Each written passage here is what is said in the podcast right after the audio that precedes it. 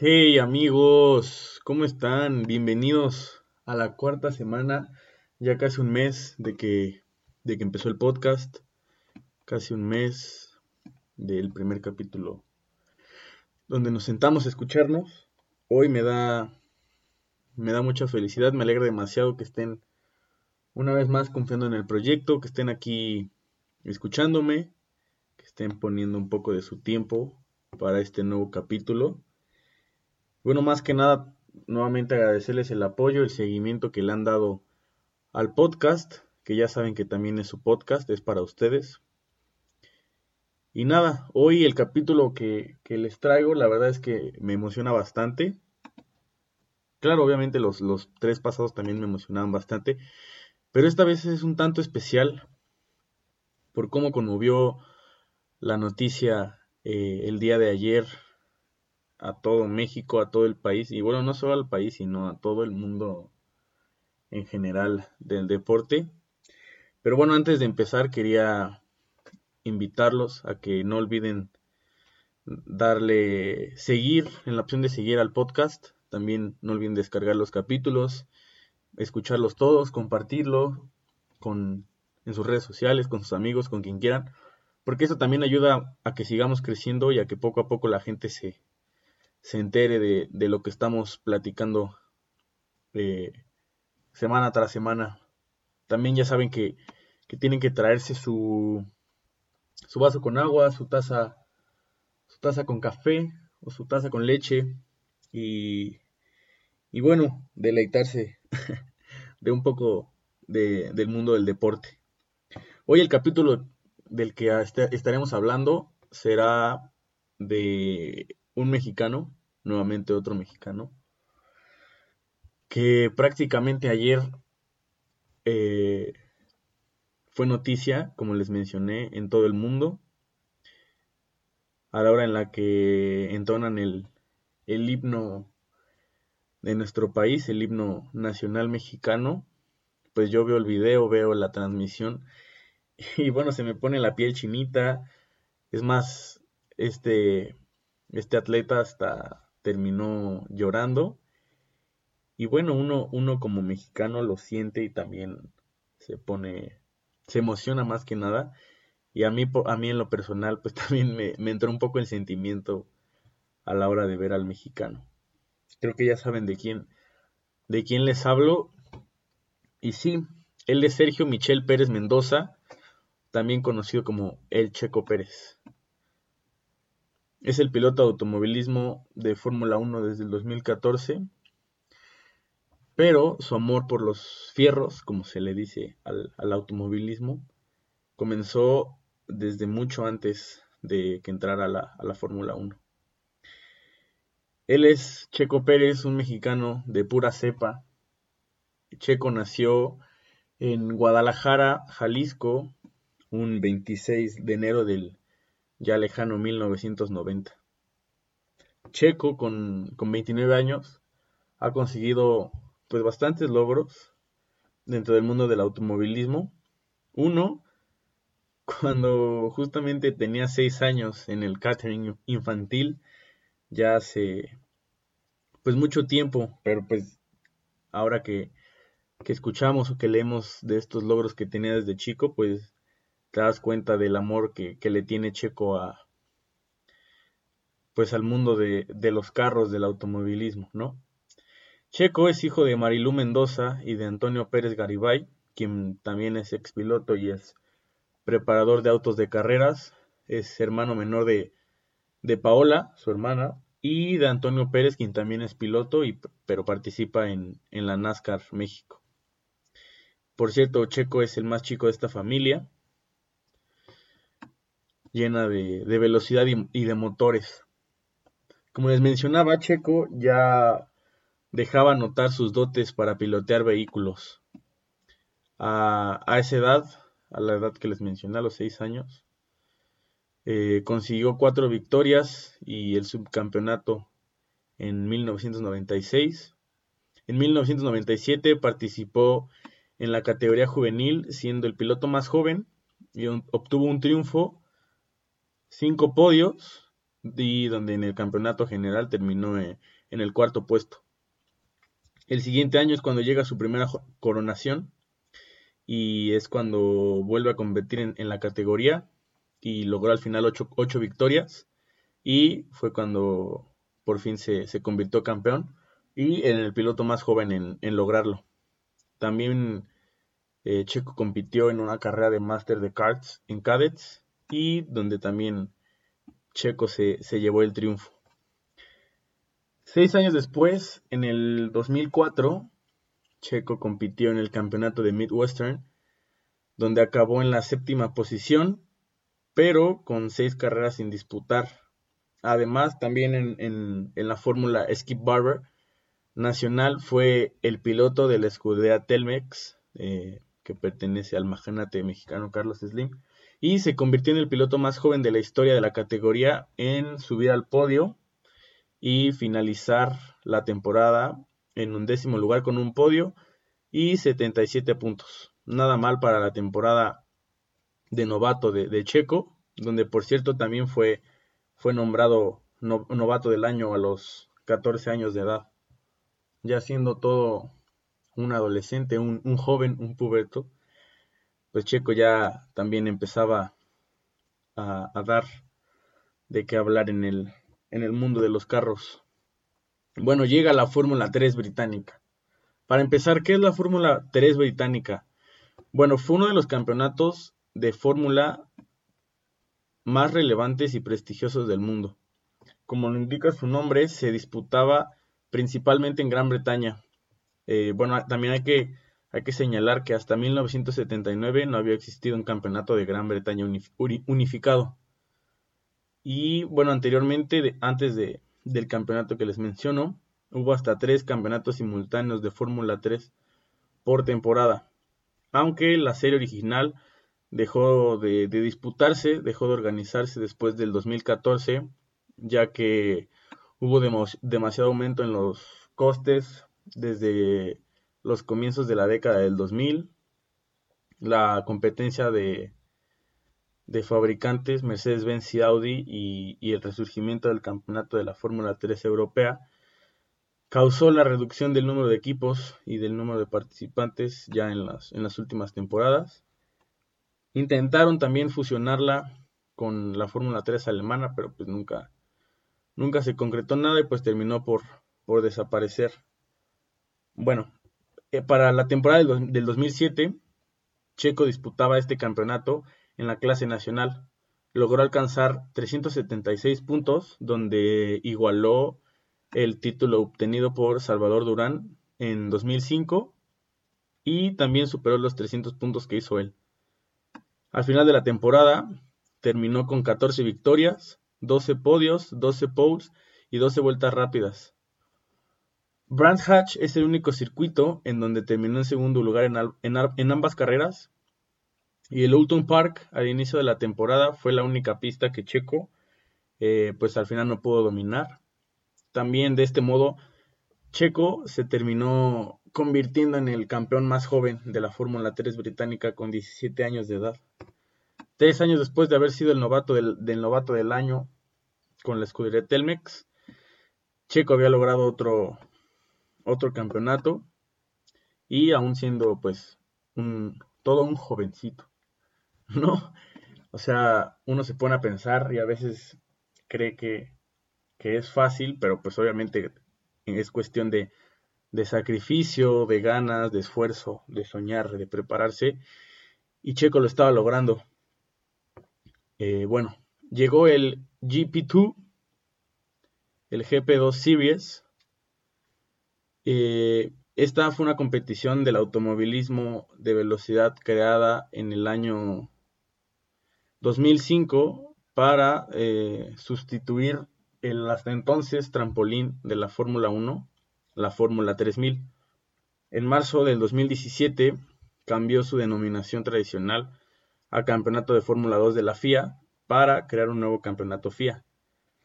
Esta, competición fue creada para hacer carreras igualadas entre los equipos y un entrenamiento ideal para la vida en la Fórmula 1. Eh, esta competición más que nada fue una categoría monomarca, lo que, o sea, esto, esta obligaba a que los equipos tenían que usar el mismo chasis, el mismo motor y los mismos neumáticos para así poder demostrar eh, pues la, habilidad que tenía cada piloto. En esta competición, Checo Pérez se, unió a Barwa International Campus para la GP2 Asia Series para la temporada 2008-2009. Eh, bueno, en aquella, en aquella serial eh, se llevaron a cabo seis fechas con dos carreras cada una, donde por cierto Checo fue ganador de dos de ellas. La primera fue en la tercera fecha de la temporada, en el circuito internacional de Bahrein, siendo Kamui Kobayashi el ganador de la primera carrera y Pérez fue quien obtuvo el triunfo en la segunda carrera. La segunda ocasión en el circuito internacional de Losail gana la segunda carrera después de que Nico Hulkenberg se llevara la primera y Checo nuevamente quedara en segundo. Al final de la temporada, Checo Pérez obtuvo 26 puntos y eh, en general quedó en el, en el séptimo lugar. Y ya finalmente eh, terminó la temporada con el subcampeonato de pilotos, solo por detrás del venezolano Pastor Maldonado, quien también es un, un corredor reconocido. Y Checo terminó con un palmarés de 5 victorias, eh, el segundo puesto, un tercer puesto también, una pole position y 5 vueltas rápidas, lo que en total le dio 71 puntos. Ahora llegamos a la parte importante de la carrera de Checo Pérez, la Fórmula 1. El 4 de octubre del 2010, Checo Pérez es anunciado como la nueva incorporación de Fórmula 1 a partir del 2011 con el equipo Sauber, donde su compañero eh, curiosamente, este, sería el japonés Kamui Kobashi, quien, quien, sería el piloto titular. Kamui Kobashi, si pusieron atención antes, fue el que había quedado en primera posición en la primera carrera, donde Pérez obtuvo la segunda. Bueno, el 8 de octubre del 2010, la escudería Ferrari confirmó que Checo sería miembro de su academia de jóvenes pilotos. Sin duda, un, muy buen paso para, el mexicano, que veía como, como, su carrera pues iba, iba creciendo, iba a la alza, y, pues su sueño ya era casi una realidad porque estaba nada de, cumplirlo. Checo debuta en la Fórmula 1 el 27 de marzo del 2011 en el Gran Premio de Australia con el equipo Sauber termina en el puesto 17, pero desafortunadamente son descalificados junto con su compañero de equipo por irregularidades en el alerón trasero de ambas monoplazas. Posteriormente eh, se retira del Gran Premio de Malasia por fallos derivados que afectaban el monoplaza de Sebastián Buemi de Toro Rosso, pero eh, recién podía disfrutar de una posición en el Gran Premio de España al quedar noveno después de haber calificado en el puesto 12. Una noticia, de, bueno, después una noticia un tanto agria, un tanto complicada, fue es porque una lesión casi lo deja fuera de la carrera. Esto sucedió durante el Gran Premio de Mónaco, donde Checo perdió el control de su monoplaza en la salida del túnel durante la etapa clasificatoria tuvo eh, un problema entre sus piernas, pero bueno, al final de cuentas la noticia y la, lesión no pasó a mayores y Checo pudo regresar durante el Gran Premio de Italia. Sería en el 2012 cuando lograría dar el gran salto. Ya Checo lo estaba buscando y ese gran salto anhelado por fin se daría. El 28 de septiembre del 2012 se confirmó la incorporación de Checo a McLaren para el 2013. A fines de noviembre del 2012, eh, Checo sustituyó a Lewis Hamilton en la serie animada de McLaren Tuned. Pese a hacer su debut con la escudería británica, el objetivo de Pérez era ganar el campeonato ya en 2013. Checo ya necesitaba, Checo ya aspiraba, Checo ya se la quería y, bueno, ¿por qué no? Checo sabía su capacidad y desde que empezó en el mundo de la Fórmula 1 sabía lo, que quería. En su primera carrera del 2013, el, el Gran Premio de Australia, el checo tuvo un fin de semana pues un tanto complicado, calificando en el puesto 15 y concluyendo en la posición número 11. El McLaren MP428 simplemente pues no, no consiguió pues el balance que se necesitaba. Checo cuenta que la experiencia que más recuerda fue en el Gran Premio de España, de justo el, del año que les menciono, porque durante la carrera realizó un buen adelantamiento a Button, pero realizó también maniobras, arriesgadas, adelantando al español Fernando Alonso y obligándolo a salirse de la pista para eh, pues evitar un accidente y evitar mayores complicaciones. Después de la bandera roja, tras otro intento de Checo de rebase sobre Alonso, obligan al español a ceder la posición al mexicano. Este, pues desafortunadamente se confía eh, en exceso, buscando hacer la misma jugada a Kimi Raikkonen, quien, pues a diferencia de Alonso, se puso más, más vivo y encerró al mexicano contra el muro, donde Checo quedó con problemas en los frenos que lo obligaban a abandonar pues unas vueltas después. Y bueno, no creo que afortunadamente, pero si podemos llamarlo karma, Raikkonen con un con un pinchazo eh, lo obligó a entrar en boxes y a conformarse con un décimo puesto. El tiempo de, Checo terminaría más pronto de lo pensado en McLaren. El 12 de diciembre, un mes después de anunciar de que no seguiría en la, en la escudería británica, Force India anunció a Checo como su piloto inicial, pero nuevamente el inicio no fue el esperado para, para Checo y para la escudería británica.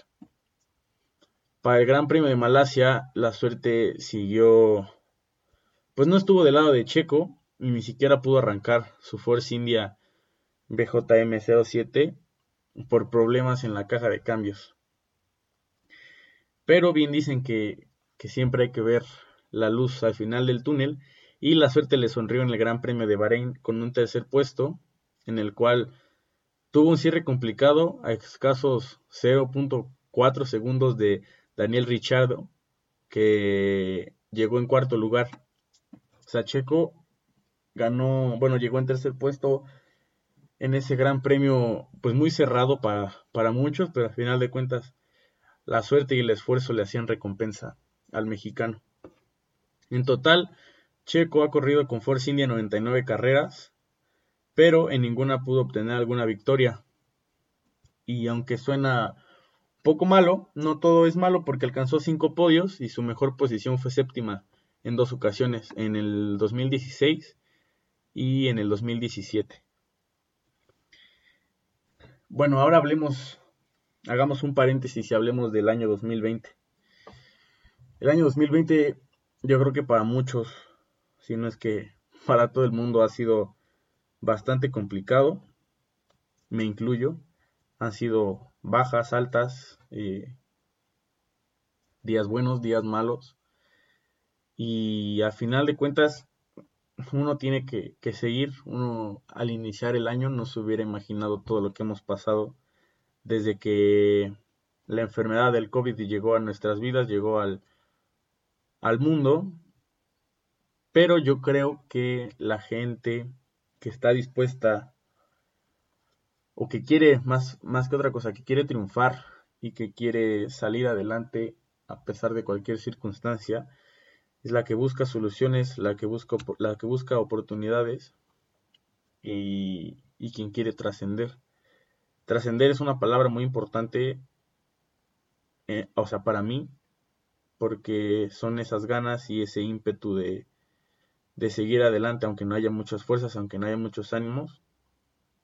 Son es la mentalidad la que, la que te lleva a seguir adelante. Y no mucha gente la tiene.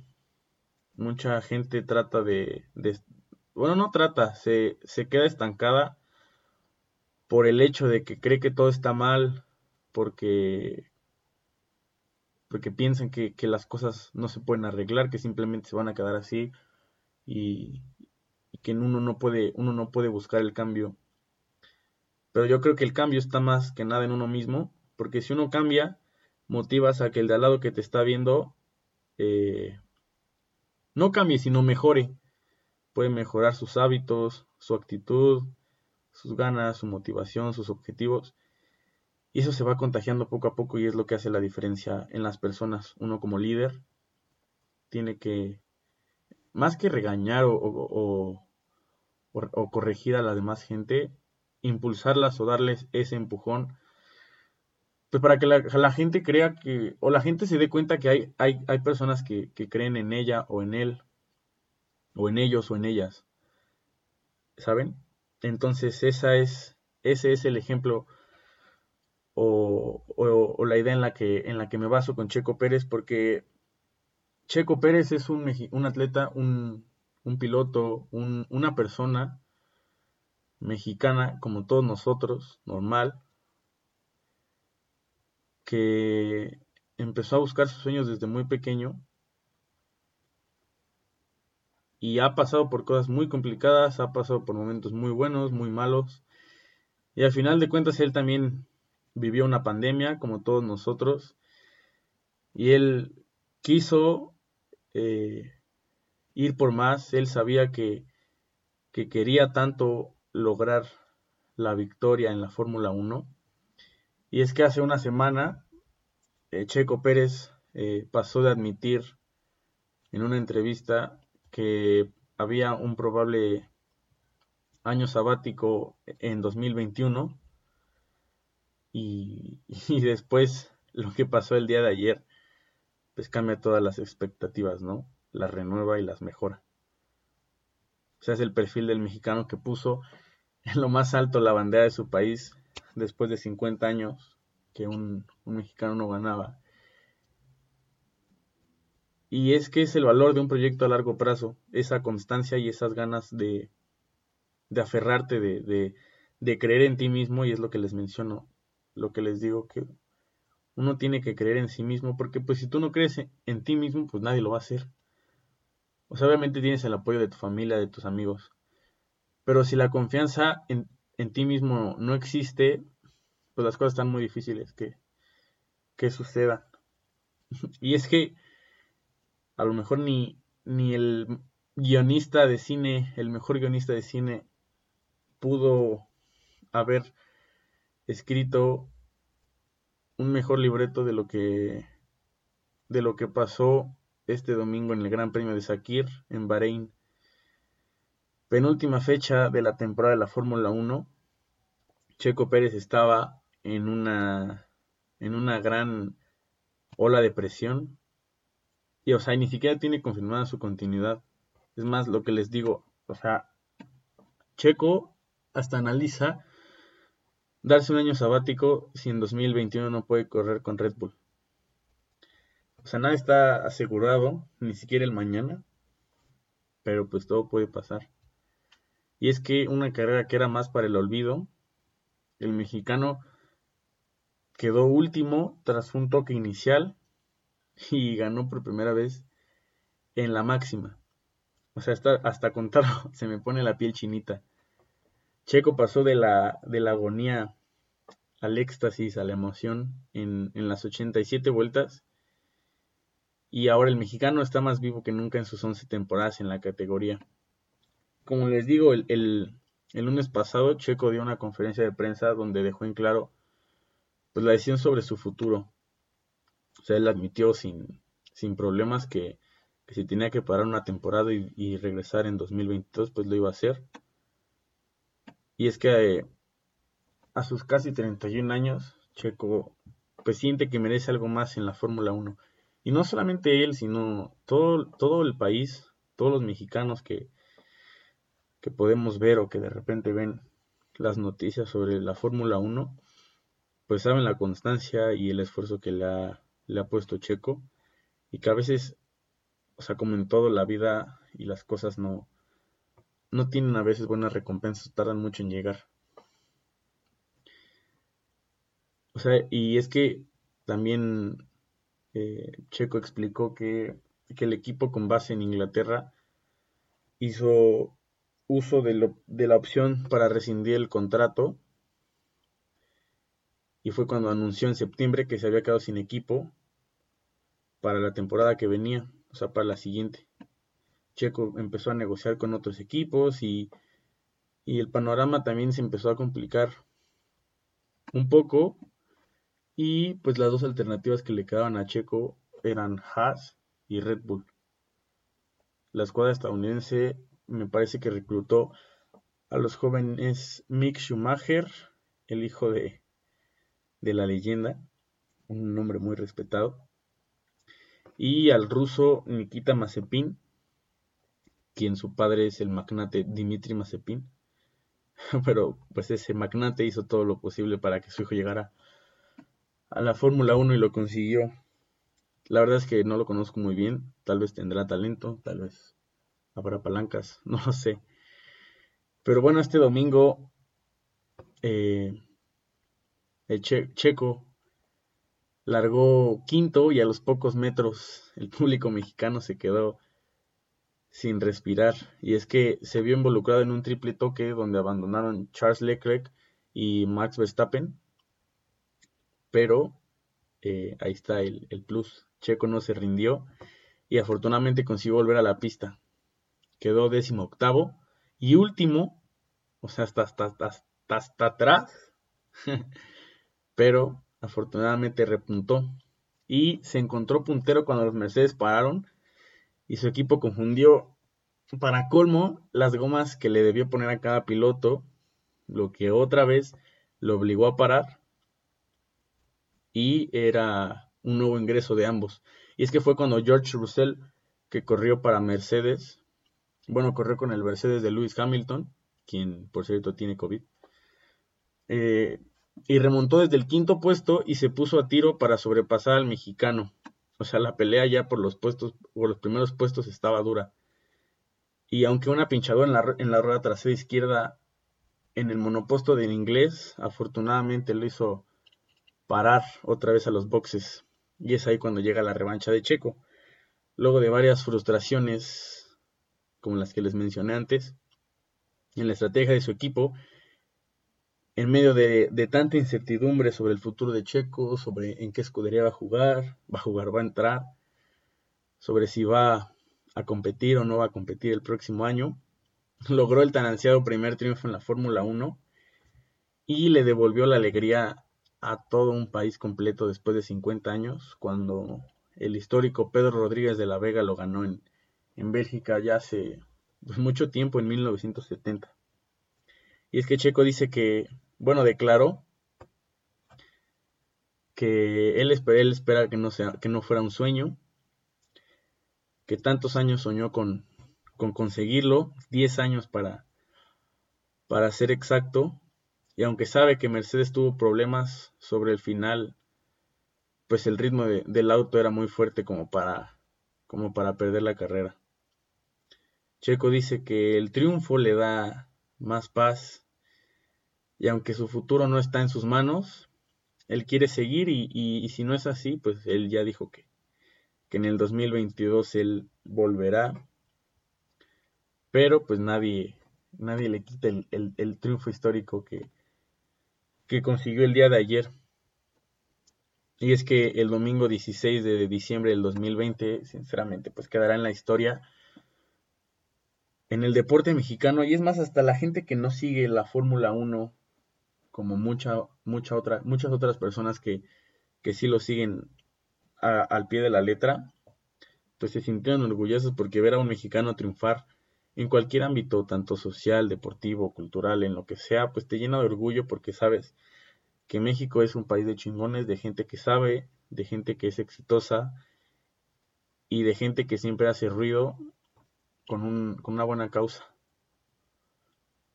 Tal vez hayan sido muchos factores los que se juntaron.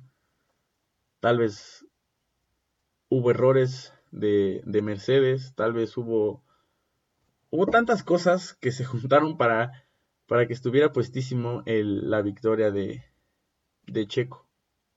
¿No? O sea, eso no le quita mérito. Checo hizo lo suyo, porque si hubiera sido fácil, pues cualquiera pudiera haber terminado en, en, el primer lugar y no fue así. Le tocó a Checo, Checo se lo ganó a pulso y la victoria está ahí. Y hay un video donde, donde ya va a llegar a la, a la meta y, le hablan por el radio y dice que, que esperaba que, que, Chequito, su hijo, estuviera, estuviera viéndolo por, por la televisión.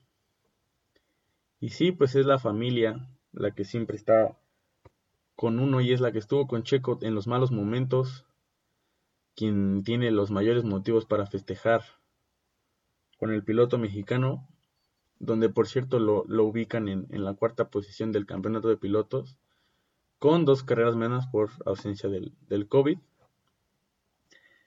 Y sí, la, la parte de, de, la de la familia es muy importante siempre para, para cualquier aspecto, porque son quienes están contigo en, en las buenas y en las malas.